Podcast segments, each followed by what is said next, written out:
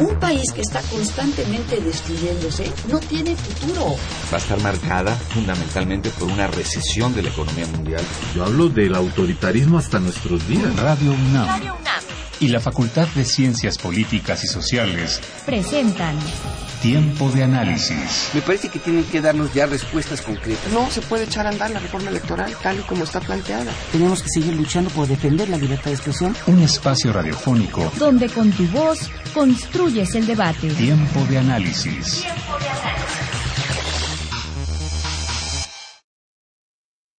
Viva Venezuela, mi patria querida quien la libertó mi hermano fue Simón Bolívar.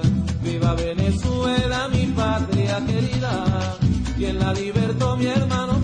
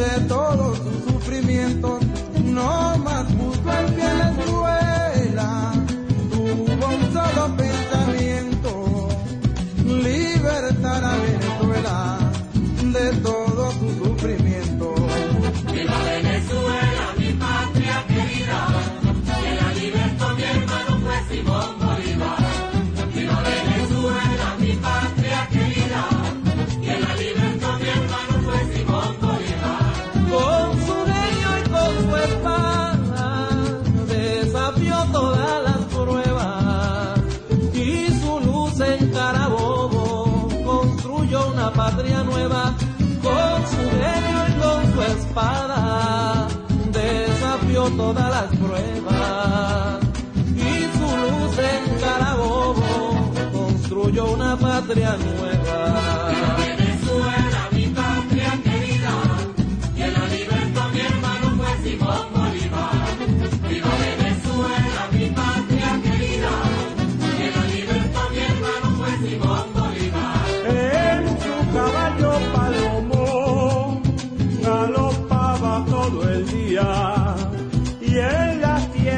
que pisaba.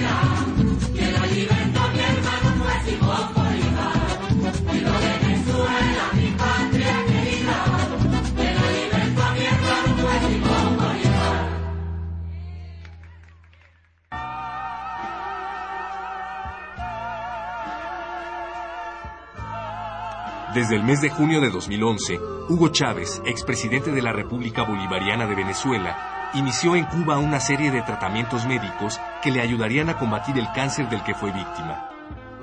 A la muerte del mandatario y en respuesta a esta situación, el vicepresidente Nicolás Maduro asumió el poder de manera interina hasta la promoción de las nuevas elecciones que se llevaron a cabo el 14 de abril de 2013, mismas en las que Nicolás Maduro resultó ser el presidente electo para el periodo 2013-2019.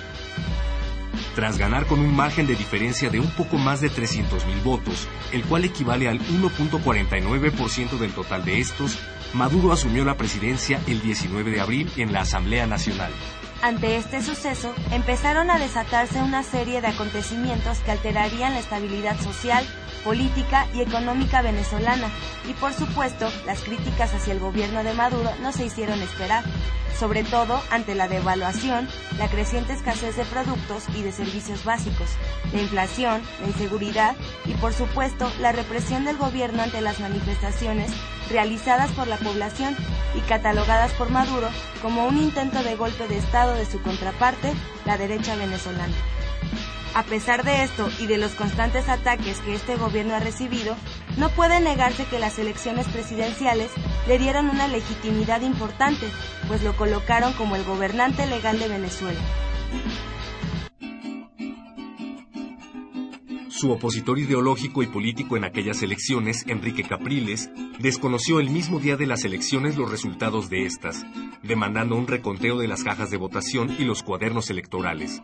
La presidenta del órgano comicial, Tibisay Lucena, accedió y ordenó el conteo del 43% de las urnas de votación.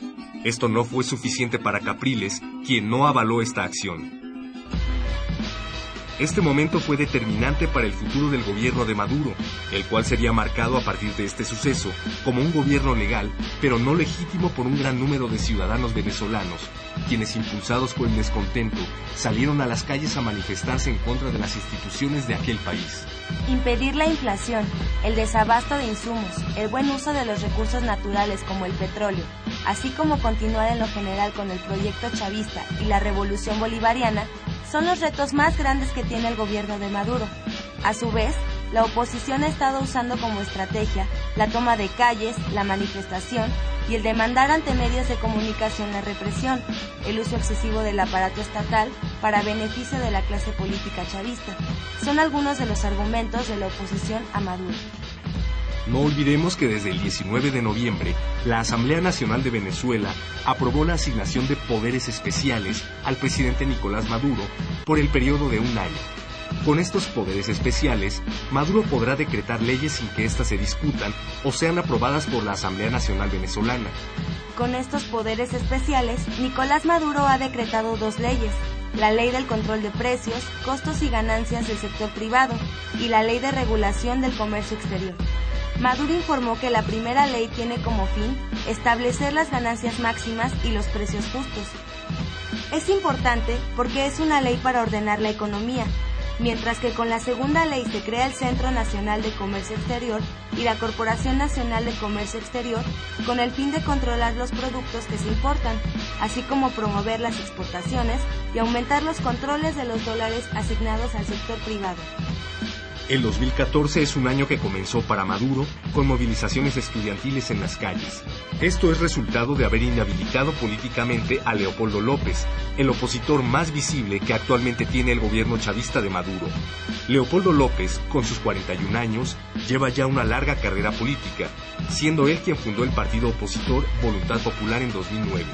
Actualmente es acusado de terrorismo y asesinato, culpándolo de la muerte de tres personas en las más recientes manifestaciones. Buenas noches, te saluda Héctor Castañeda. Y Axel Agüero. Y con información de Berta Martínez y Verónica Muñoz, hoy en Tiempo de Análisis hablaremos de Venezuela 2014. Quédate con nosotros. Dígame nacionalista, crimen soy culpable porque mi verso es de guerra y mi lengua como un sable se le entrego a Venezuela, como a Cuba, Leningrado, como un llanto compartido de mi Puerto Rico atado, libertador no azarado, sobre un mar embravecido, hoy tu fruto está maduro, vámonos a repartirlo.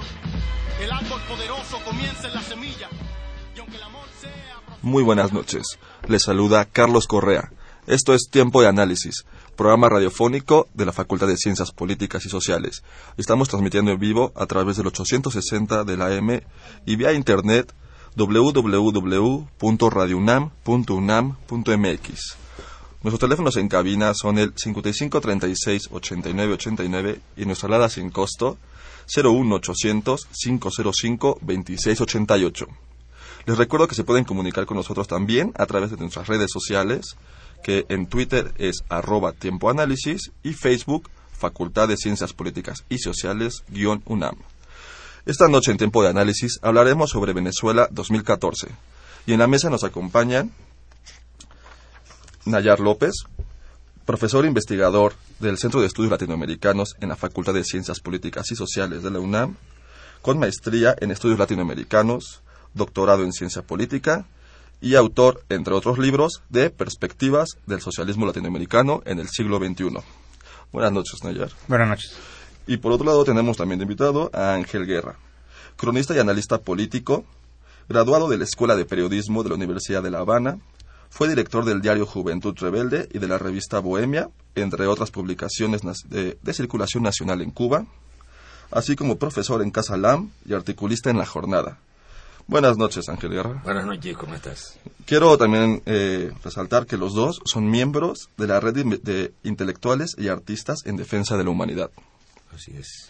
Bien, pues eh, para comenzar la, la plática de, esta de este programa de esta noche, eh, me gustaría poner un poquito los puntos en contexto sobre la situación de Venezuela, eh, partiendo un poquito, o sea, vayámonos un poquito atrás, cuando todavía se encontraba Hugo Chávez encabezando el gobierno de Venezuela.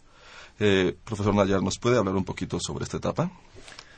Bueno, eh, destacar que eh, en, el contexto regional, la llegada de Hugo Chávez a partir de las elecciones presidenciales de 1998 marca una eh, pauta de transformación y reconfiguración política en América Latina y el Caribe.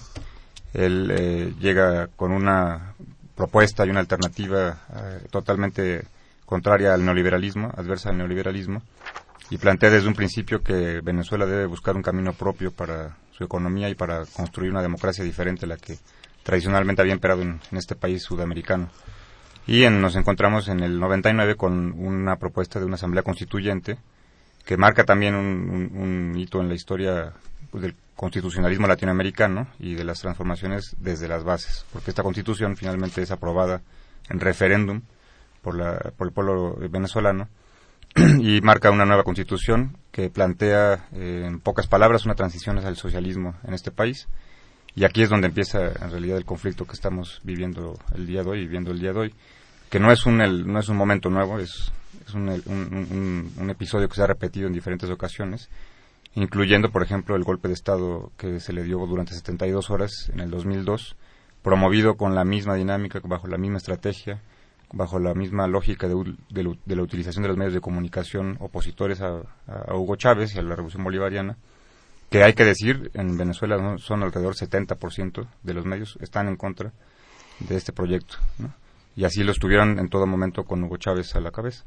Es importante mencionar el proyecto social que él desarrolló este, durante toda su etapa de gobierno, eh, eh, en particular a través de las misiones bolivarianas, que con lo concreto significó eh, llevar eh, la gran parte de la producción petrolera, de los recursos generados por el petróleo, hacia eh, diferentes ámbitos sociales como la educación, la cultura, el deporte, la salud, eh, la construcción de vivienda. Entonces, evidentemente, esto marcó un giro muy importante en el ámbito social en, en Venezuela, reconocido por instancias internacionales, incluyendo el Banco Mundial, la CEPAL, eh, este, otras instancias, que ubican a Venezuela como uno de los países latinoamericanos en los que la reducción de la pobreza se dio uh, hasta de un 60, 55% aproximadamente a un 22%. Eh, la CEPAL, inclusive, a finales del año pasado, eh, presentó el informe 2013 en el que ubica a Venezuela como el país que redujo, el único país latinoamericano que redujo 6% la pobreza. Entonces tenemos aquí un conjunto de elementos que nos dan a entender también por qué este apoyo tan grande y sobre todo en la, en la cuestión democrática, en la cuestión de la política y de la democracia en Venezuela, resaltar que la estructura que se construyó este, este proyecto con el liderazgo de Hugo Chávez, pues creó una, una democracia participativa en este país que eh, pues prácticamente llevó un ritmo de una elección por año, ¿no? Y prácticamente todas las ganó Hugo Chávez, salvo un referéndum de un cambio constitucional que se dio en el 2007 que perdió ese referéndum. 18 de 19. 18 de 19 elecciones prácticamente, ¿no? Entonces, eh, es un elemento muy importante tomar en cuenta para analizar y entender lo que está pasando hoy, porque pareciera que hay una crisis política de legitimidad de este proyecto y el antecedente inmediato comprobado por periodistas, observadores internacionales ha sido 18 de 19 elecciones en, en, 16 años. Claro. Eh, Ángel Guerra, ¿qué nos puedes hablar acerca de, de, este contexto de la revolución bolivariana? Bueno, yo creo que Nayar ha hecho un resumen muy adecuado. Este, Hugo Chávez cambió la historia de América Latina, para decirlo en muy pocas palabras. Eh, esa obra de transformación, de destinar la renta petrolera que de la cual se apoderaba una élite minoritaria y, y, Estados Unidos y las transnacionales petroleras. A destinar toda la renta petrolera a eh, esa labor social y esa labor de dignificación del ser humano y de empoderamiento que es lo que no puede perdonar eh, Estados Unidos es lo que no puede perdonar la oligarquía venezolana porque cualquier gobierno en América Latina que intente hacer cualquier cambio progresista a favor del pueblo, enseguida lo acusan de populista. Y populista es algo así como, antes era comunista, eh, terrorista, este, muchas veces de populista y de terrorista. No en balde Cuba está en la lista de países terroristas, sin, sin ninguna justificación. Es que es el mundo al revés. Cuando uno ve esos datos de la CEPAL, dice, pero y ve la CNN, dice, bueno, pero si, esto es lo que dice la CEPAL, es lo que dice el Banco Mundial. Entonces, el, el, los medios, la gran maquinaria mediática, exceptuando espacios como este, eh, y otros que son muy pocos, poquísimos, hay que decir, pues tú puedes oír esos datos sociales de Venezuela de reducción de la pobreza, de la desigualdad.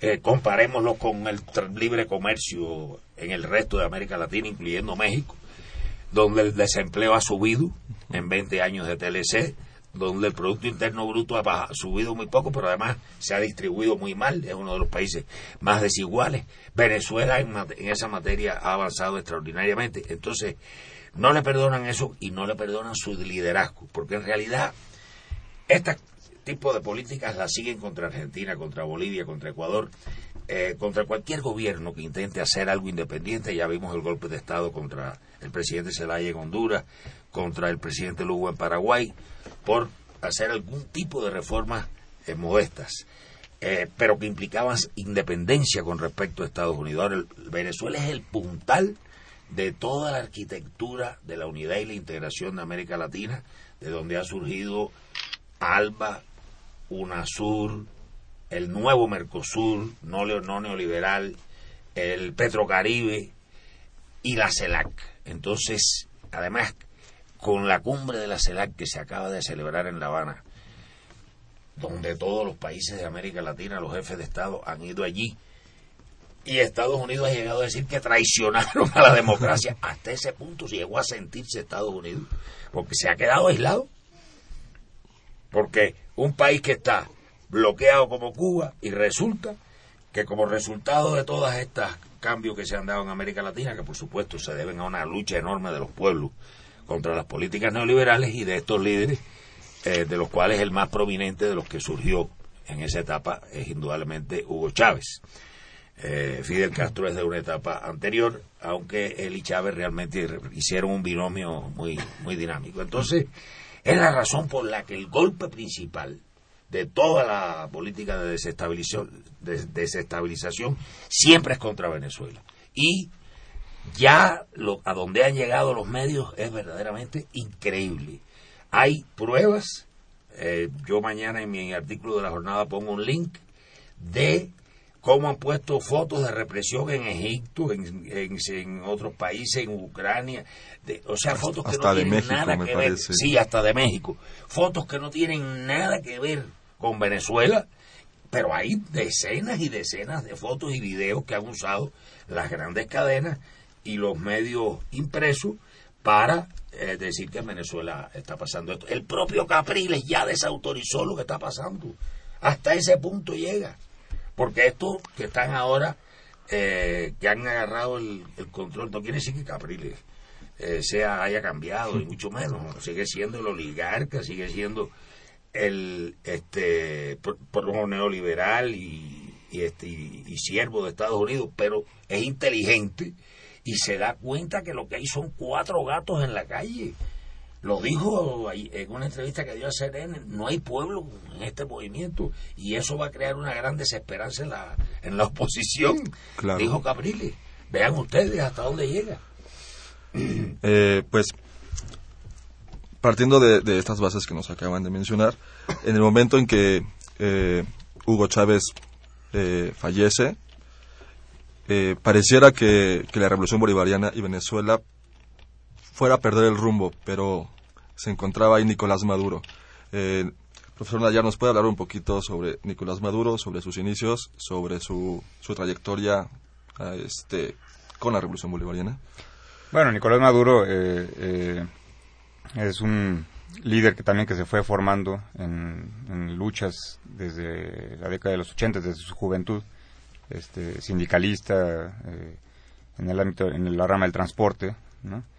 De hecho, en la propia campaña del año pasado él manejaba su el camión, ¿no? Para dar es como un mensaje político, ¿no? Yo vengo de las bases, vengo de los trabajadores y este y mi compromiso es con el pueblo. Entonces, él eh, eh, participó en, en los momentos claves de la, del ascenso político de Hugo Chávez durante la década de los 90 cuando se hace el intento de golpe de Estado y luego en las elecciones en, del 98 formando el movimiento Quinta República, etcétera. Entonces fue un, es un personaje muy cercano a Chávez en todo, en todo el desarrollo de este proceso conocido como la Revolución Bolivariana que finalmente llega a ocupar cargos importantes en el gabinete de Chávez, entre ellos el de canciller este, este espacio, que él, esta responsabilidad que él ocupa, también lo proyecta de manera internacional.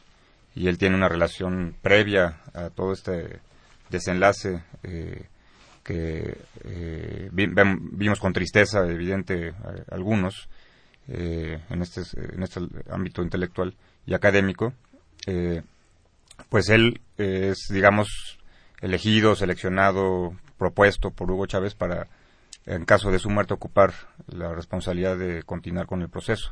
¿no? y eh, tomando en cuenta esta, esta lealtad, digamos, al proceso de la Revolución Bolivariana, esta preparación que él tuvo en todo momento y la cercanía que tenía con él. ¿no? Y el otro elemento también del factor internacional, que es muy importante tomarlo en cuenta para el rol que juega Venezuela y que, que construyó de liderazgo regional eh, este Hugo Chávez.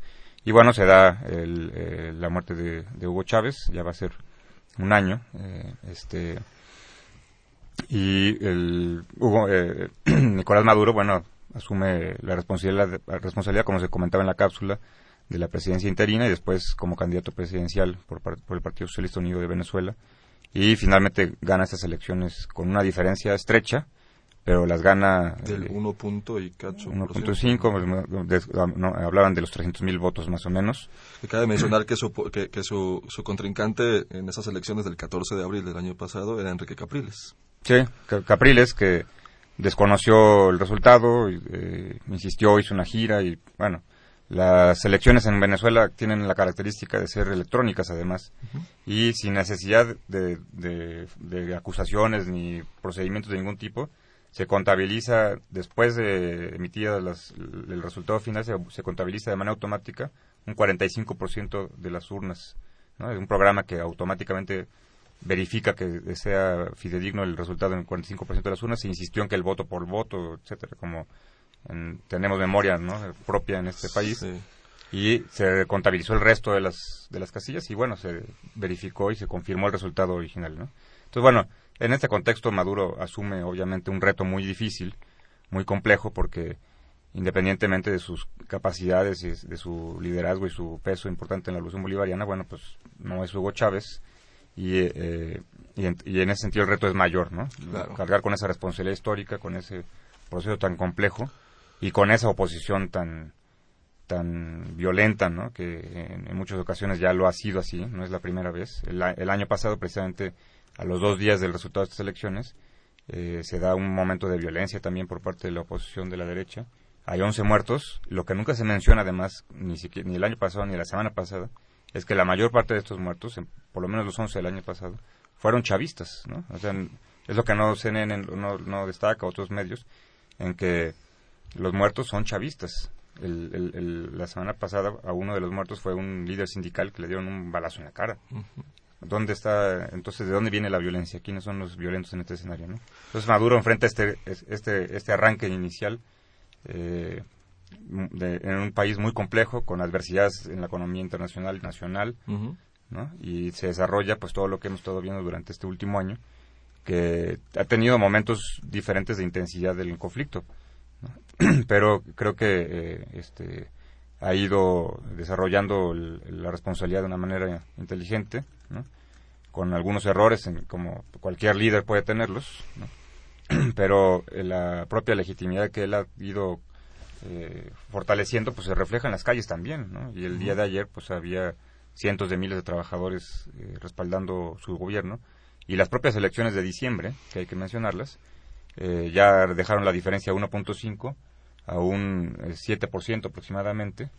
Entonces este, el chavismo creció en, en apenas seis meses, siete meses más o menos este, de gobierno de Maduro, creció 6, 7 puntos porcentuales, que es un crecimiento muy rápido para, para las características particulares de Venezuela. ¿no? ¿Y nos puedes mencionar rápidamente quién es Enrique Capriles? Un poquito su historia política, de dónde surge este, este opositor. Bueno, Capriles eh, eh, es gobernador de, Mi- de Miranda. Miranda, sino eh, desde dos periodos anteriores, ahí hay la posibilidad de la, de la reelección.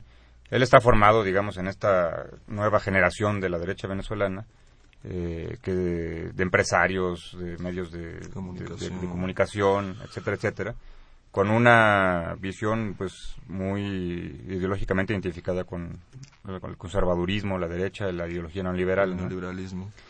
Básicamente esa es su identidad política.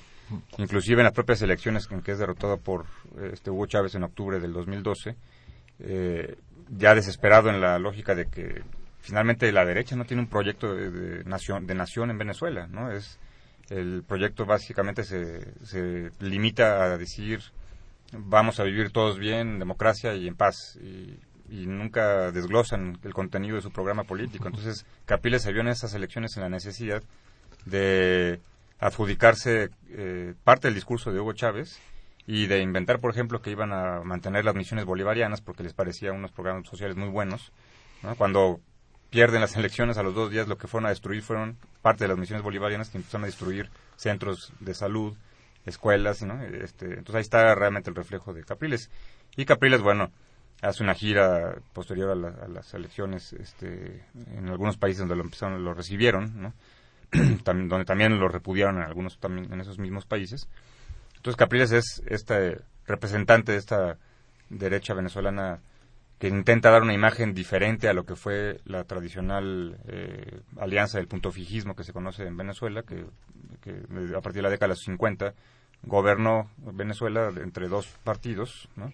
repartiéndose todos los espacios de poder, haciendo unas grandes corrupciones en- con PDVSA, ¿no? con la empresa de petróleo, que, eh, eh, que todavía mantuvieron inclusive sus puestos directivos hasta el 2002, hasta que se da el golpe de Estado en el 2002 y luego el paro petrolero que ellos mismos organizan, poniendo en una crisis impresionante a Venezuela durante seis meses. Ellos mismos generando la crisis. Ellos mismos generaron esa crisis, como la de hoy en día, que eh, este, independientemente de los factores económicos adversos que pueda haber en, la- en el ámbito internacional, el mercado internacional, los errores internos que también existen, etcétera, pero eh, quienes están provocando parte, bueno, buena parte de esta crisis son ellos, están acaparando eh, productos básicos de la canasta básica y luego salen a marchar porque no hay productos de la canasta básica y sus, empresas las tienen en bodegas, las trafican en Colombia para venderlas en el mercado negro y entonces todo esto pues no se dice este, en, en todos los espacios y entonces obviamente queda una parte tergiversada de la realidad, ¿no? O sea, sí hay esa oposición, sí existe,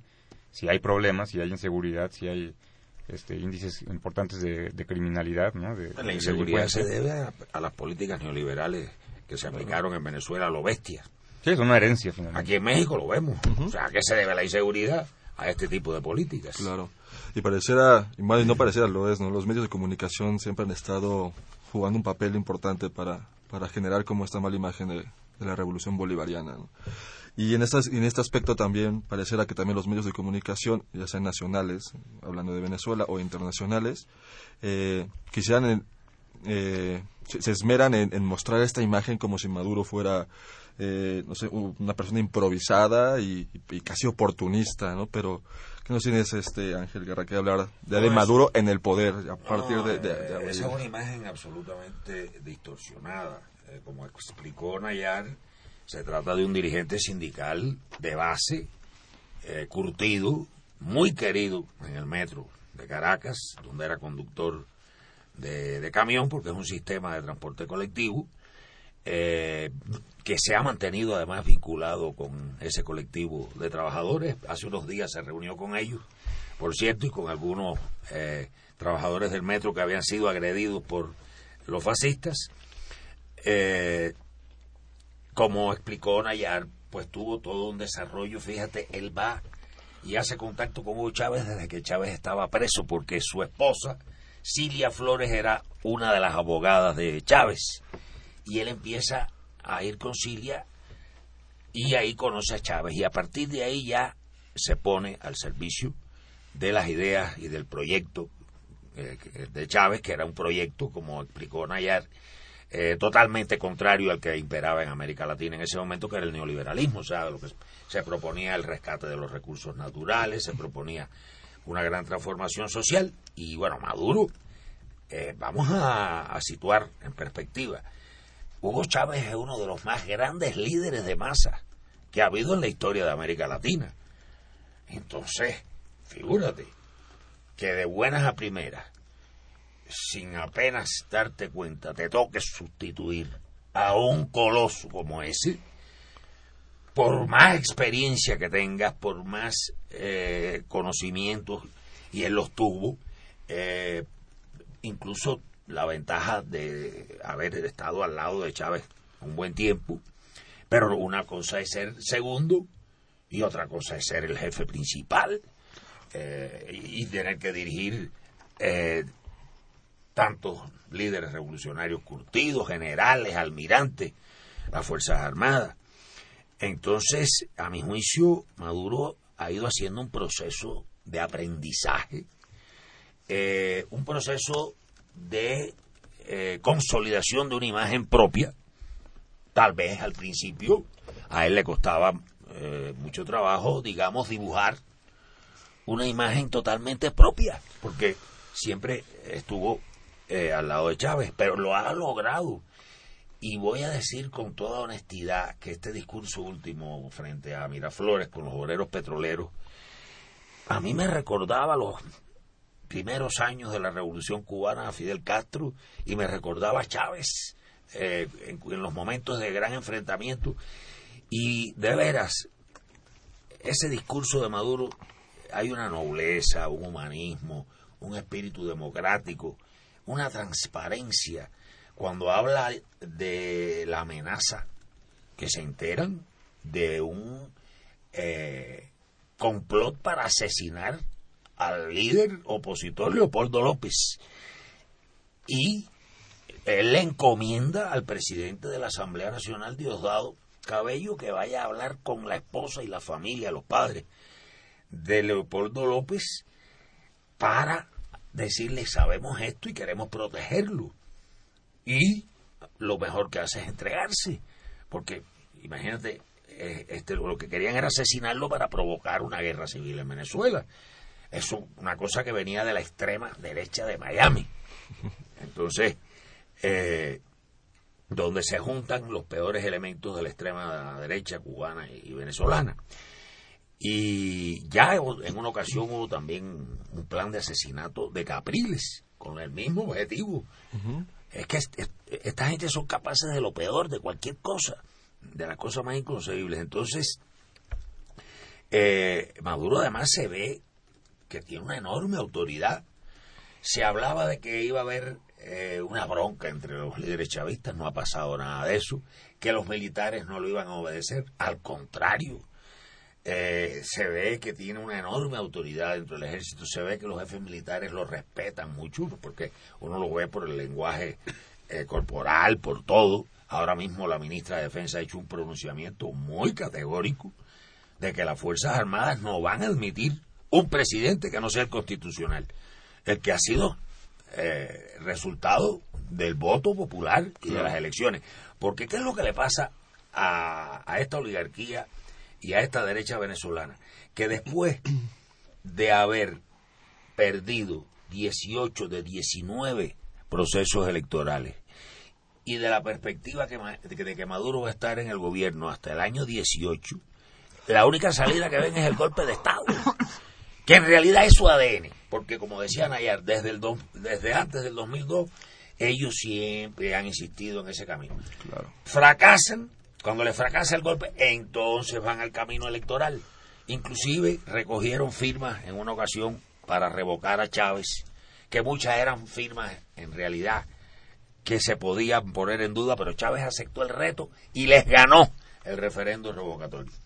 Que ahora sí hay un reglamento para hacer un referendo revocatorio que tienen que cumplir con una serie de requisitos eh, eh, rigurosos para evitar lo que ya hicieron en otra ocasión. Pero es, su camino es el golpe y es al que Estados Unidos los alienta, los empuja. Por eso eh, es evidente que detrás de todo esto ha estado la CIA, ha estado Estados Unidos. O sea, cuando uno ve la mesura, la responsabilidad, la prudencia con que está actuando el gobierno venezolano frente a fuerzas tan agresivas como Estados Unidos y esta oligarquía, este que expulsa a tres diplomáticos de Estados Unidos, es porque esos seguramente que estaban conspirando en las universidades, llevaban tres meses dis que entregando visas. Y lo que estaban haciendo era reunirse además. Ya lo sabemos, todos los diplomáticos de Estados Unidos en América Latina siempre se han dedicado frente a gobiernos de esta naturaleza a trabajar para derrocarlos. Eso es algo que lo sabemos por Wikileaks, lo sabemos por la historia de, de este continente.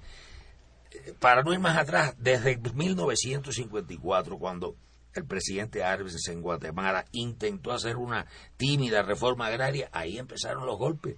Y cuando no les conviene algún gobierno, hasta ahí llega su amor por la democracia, la de Estados Claro. Unidos y la de las oligarquías. Ahí se acaba todo su amor por la democracia. Es bien conocida esas estrategias de, de guerras de bajo impacto, como le llaman, ¿no? Y que bien las practicó Estados Unidos en Nicaragua desde... De baja intensidad. de baja Sí, intensidad. así es. Eh, tenemos eh, tres llamadas del público que voy a leer rápidamente. Eh, Agustín Mondragón, del Centro Histórico, nos comenta, según el gobierno norteamericano, lo que pasa en Venezuela es promovido por sus empresas y la burguesía venezolana, al saber que México le está regalando las riquezas naturales de voluntad de los gobernantes. No puede permitir que haya gente que se oponga a sus, a sus ambiciones y asesinatos, como pasó en Cuba.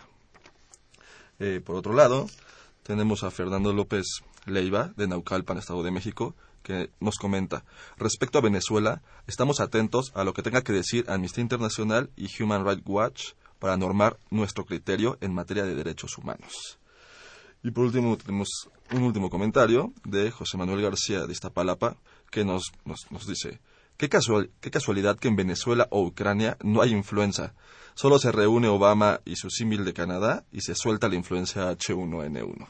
Me pareciera que al final pues Washington es el que sigue teniendo la mano metida en, en, en estos temas internacionales. ¿no? Este, rápidamente para, para comenzar a, hablar sobre el presente, sobre ya tiempos más actuales, eh, ¿qué diferencias, eh, profesor Nayar, nos puede mencionar entre la política eh, Maduro y, y con, con, Hugo Chávez? ¿Cómo, bueno, ¿Cómo él ha intentado identificarse como gobernante separado? Este, yo considero que en realidad en, en, la, en la, esencia la, política sigue siendo igual en una lógica de que se comparte un mismo proyecto político. Y, y este está denominado la Revolución Bolivariana, que, que básicamente bueno es un proyecto que transita hacia el socialismo eh, con toda esta adversidad y complejidad que, que ha significado no solamente lo interno, sino lo externo, ¿no? No solamente la derecha de Venezuela, sino también Estados Unidos, en pocas palabras. Entonces, yo, eh, el, el, el, no encontraría diferencias fundamentales Marcadas. entre, entre un, el gobierno de Hugo Chávez y el gobierno de Maduro, porque están comprometidos con transformaciones muy precisas que tienen que ver con eh, democratizar lo más posible eh, la participación política de la sociedad, con eh, eh, redistribuir lo más posible las riquezas naturales generadas sobre todo por el petróleo, eh, básicamente, y con impulsar una política internacional de integración y de, de reconstrucción o de rescate o de o de inicio ¿no? del ejercicio de la soberanía, porque si, si nosotros analizamos la historia de América Latina, en ningún momento de la historia eh, eh, había existido eh, ámbitos de integración, espacios de integración como los actuales. ¿no? no había existido una CELAC, no había existido un ALBA, no había existido ese Mercosur eh, renovado, eh, espacios de comunicación como Telesur, este, Petrocaribe, Petrosur, nada de eso había existido antes. Eso ya es un resultado de, esta, de este proceso político en Venezuela y Maduro está eh, pues consolidando muchos aspectos, tratando de crear algunos nuevos, por ejemplo, esta política anticorrupción que también la, la ejercía Chávez, pero sin un programa muy específico, pero eh, la- la- el combate a la corrupción también es un elemento importante, ¿no? Y creo que es una continuación de este proceso. Y lo que refleja en, en- un segundo eh, es, es que, eh, contrario a lo que a veces se puede pare- pa- podría parecer, hay procesos que se logran consolidar en, en el sentimiento y en la conciencia del pueblo, que llegan, y drásticamente es el ejemplo, eh, a, a no depender del líder, ¿no? Creo que parece, parece que Venezuela eh, tiene ya arraigado esta revolución bolivariana en las bases, en el pueblo, y, Y- que y no- sea... y no en el personaje. Y no en el personaje. Hugo Chávez ya no está, ahora está Maduro, y entonces este proceso va a continuar, ¿no? Que- que algo está bien hecho porque ya está caminando solo el- Exacto. este proyecto. Bien, pues tenemos que ir rápidamente a, a- a una cápsula, eh, pero volvemos con, con, esta, con esta plática.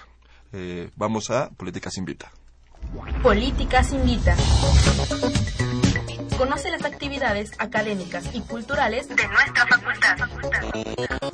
Cine, seminarios, conferencias, exposiciones, coloquios. Políticas Invita. Muy buenas noches. Les saluda Jessica Mejía y con información de Verónica Muñoz, hoy en Políticas Invita les informamos. El pasado miércoles 5 de febrero se llevó a cabo la conferencia de prensa en el auditorio Bernardo Quintana del Palacio de Minería, donde se habló acerca de todo lo que podremos encontrar en la 35 Feria Internacional del Libro que se lleva a cabo en el Palacio de Minería y que es uno de los eventos más esperados de la Ciudad de México. Este evento estuvo encabezado por el ingeniero José Gonzalo Guerrero Cepeda, director de la Facultad de Ingeniería de la UNAM, quien habló acerca de los recuerdos que le trae esta feria y de algunas de sus anécdotas. Además, fue el moderador de la mesa, ya que estuvieron como invitados Gerardo Zapata, director general de Cultura de la Delegación Cuauhtémoc, José Ignacio Echeverría, presidente de la Cámara Nacional de la Industria Editorial Mexicana, CANIEM, Fernando Macotela Vargas, director general de la Feria del Libro del Palacio de Minería, Carmen González, subdirectora de la FIL, y Cristina Fresler, secretaria de Cultura del Estado de Morelos.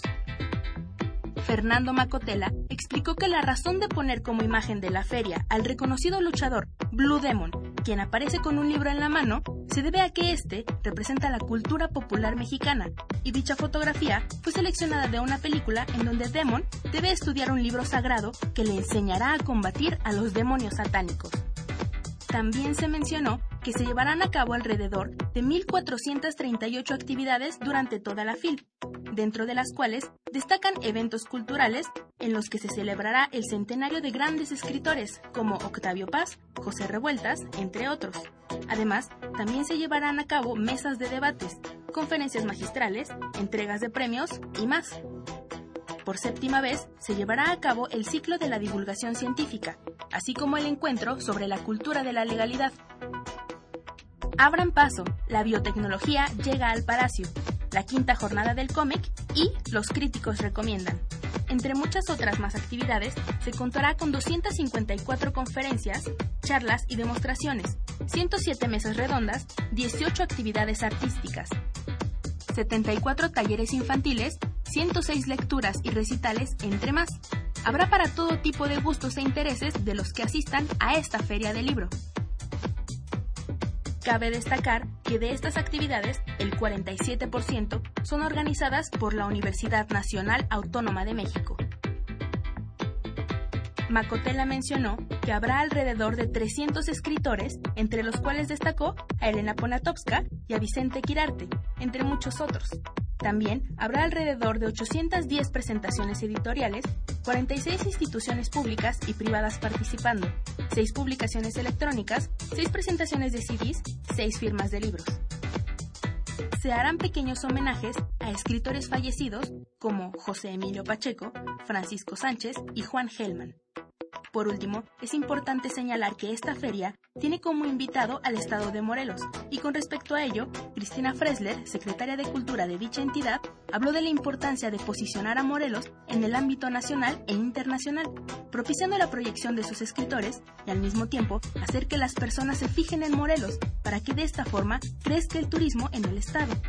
Habrá 81 editoriales, dentro de las cuales se encuentra el Fondo de Cultura Editorial de la Secretaría del Estado, que cumple 10 años de creación.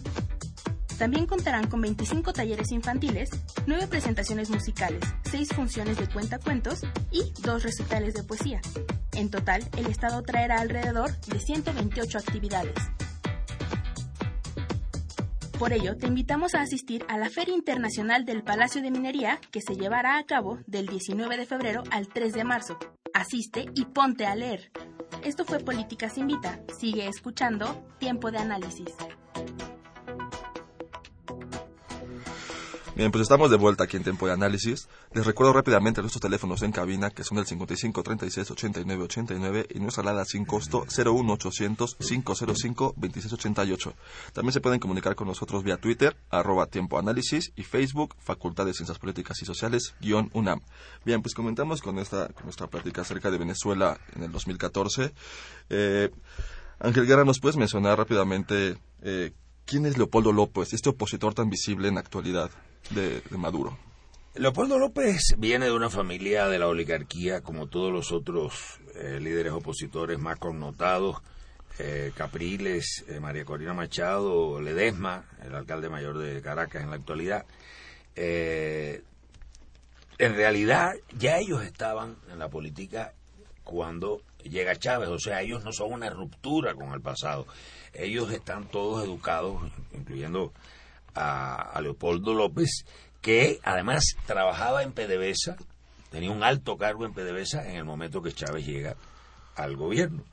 Cuando eh, empiezan a tomarse medidas en PDVSA, pues obviamente él sale de PDVSA, de la empresa estatal eh, de petróleo, y este resulta electo alcalde eh, de Chacao, y allí este, tiene eh, una acusación de malversación de fondos que eh, no ha sido suficientemente aclarada. Y además de eso él participó en toda la organización del golpe del 2002 y encabezó la marcha contra el Palacio de Miraflores eh, previa al golpe de Estado y que culminó casi en un baño de sangre por responsabilidad de la oposición, que además puso francotiradores que dispararon contra su propia gente que, que iban en la marcha. Eso ahí en, aquí en Caracas se ve muy clarito sobre el terreno cómo se desarrollaron estos acontecimientos. Eh, y uno lo comprende muy bien cuando lo ve allí, este, porque este, hay puentes, hay desniveles, eh, entonces para comprenderlo, eh, ahí uno se da cuenta bien de cómo fueron estos acontecimientos. Él eh, como resultado de esto, pues quedó inhabilitado. Pero eh, Hugo Chávez dicta una amnistía para la mayoría de los golpistas que lo beneficia, vuelve a la política, eh, vuelve a resultar electo y es cuando se presentan estos temas de eh, corrupción por los cuales lo inhabilitan. luego la Comisión Interamericana de Derechos Humanos, que siempre le da la razón a los opositores de los gobiernos progresistas, o sea, sea en Venezuela, sea en Bolivia, sea en Ecuador, eh, pues eh, eh, le ordena a Venezuela que lo restituyan. Venezuela no reconoce la jurisdicción de la Comisión de Interamericana de Derechos Humanos, porque en fin de cuentas, eso, órgano es un instrumento de Estados Unidos y además de eso forma parte de la OEA y este, pues lo que, ¿qué es lo que está pidiendo Leopoldo López? Lo que está pidiendo es eh, que se movilicen eh, un grupo pequeño de gente, porque no son muchos. O sea, cuando uno compara la movilización que hace el chavismo con la que hacen ellos, pues no hay comparación.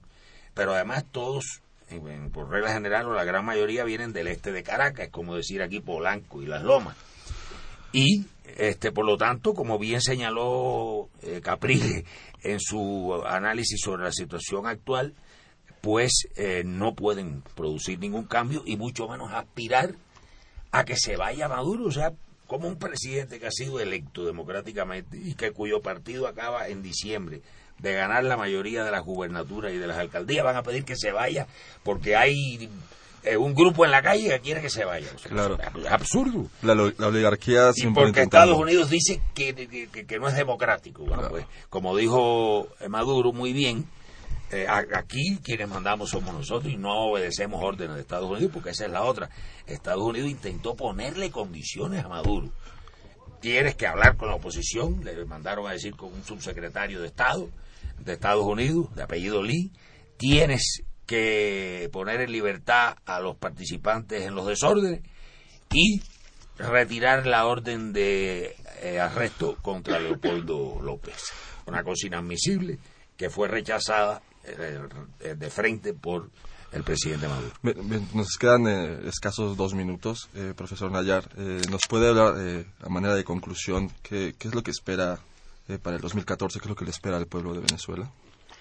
Bueno, eh, sin, sin duda el- la complejidad de la situación eh, va a continuar un tiempo, ¿no? Eh, eh, es un hecho que la oposición venezolana ha quedado muy golpeada por estas eh, últimas movilizaciones.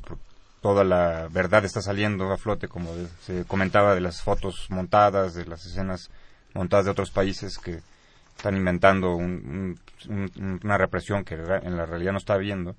Lo que vemos son ahí grupos que están llegando a destruir edificios, a quemar automóviles de PDVSA, de, de la empresa de comunicaciones del Estado, etcétera, etcétera.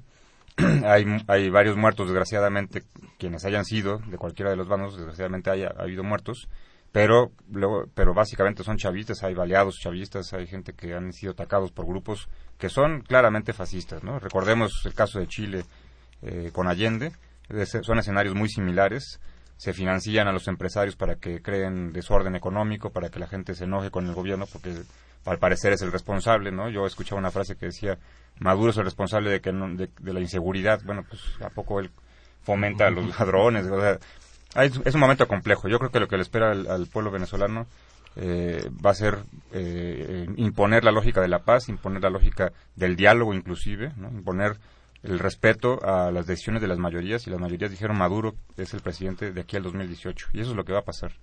Bien, pues, muchísimas gracias, Nayar. Eh, también te doy las gracias a ti, Ángel Guerra, por habernos estado Gracias con nosotros. El tiempo se Gracias. nos comió, se nos fue de volada. Eh, nos quedaron tres llamadas de público, de Yolanda, de Magdalena Barba y de Adolfo López. Eh, una disculpa, pues, se nos acabó el tiempo, pero se las haremos llegar a nuestros invitados. Eh, quiero, quiero darles las gracias por sintonizarnos y les recuerdo que tenemos una cita el próximo miércoles en punto de las 8 de la noche por el 860 de la AM o vía internet www.radiounam.unam.mx.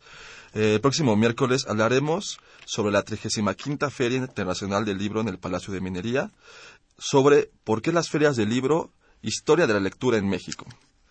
Eh, les recuerdo que nos pueden seguir vía Twitter en arroba tiempo de análisis y Facebook Facultad de Ciencias Políticas y Sociales guion UNAM. Este programa es producido por la Coordinación de Extensión Universitaria de la Facultad de Ciencias Políticas y Sociales a cargo de Roberto Ceguera. Coordinación de producción Claudia Loredo.